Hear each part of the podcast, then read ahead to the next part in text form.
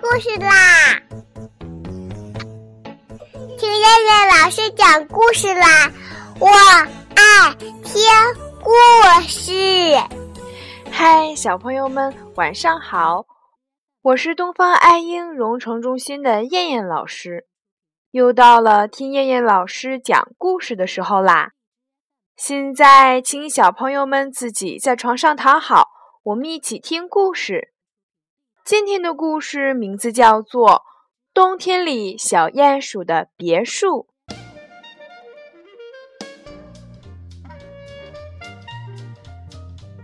冬天到来的时候，山谷里的小溪就停止了清脆的歌唱，山风却呼呼地唱着歌来了。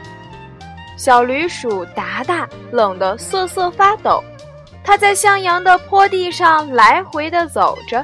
想找一个能过冬的地方，他呼哧呼哧地扒开了一颗枯萎了的向日葵花茎，想躲进那个小小的窝里取暖。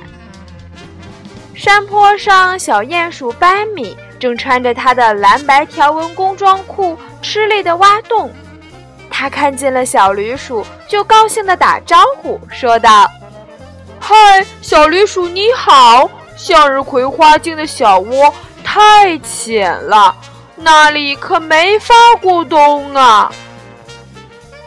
小驴鼠达达颤抖着说道：“我我我知道，可可是我找不到过冬的地方呀。”小鼹鼠班米微笑着说道：“没有关系，你可以来和我一起过冬啊！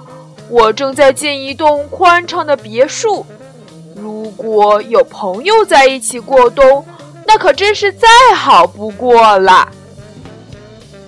小驴鼠想到，住在一栋温暖的大别墅里，和朋友一起过冬，那该多么幸福，多么温暖呀！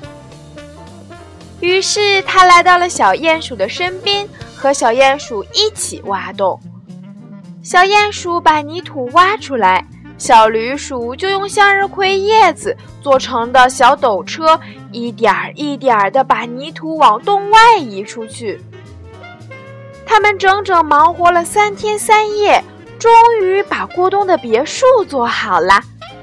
当冬天里的第一片雪花飘落下来的时候，小鼹鼠和小驴鼠开心地躺在温暖的别墅里聊天呢。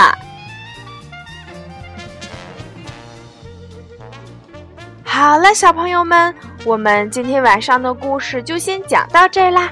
我们明天晚上再来一起听故事吧。现在闭上眼睛睡觉吧，小朋友们，晚安。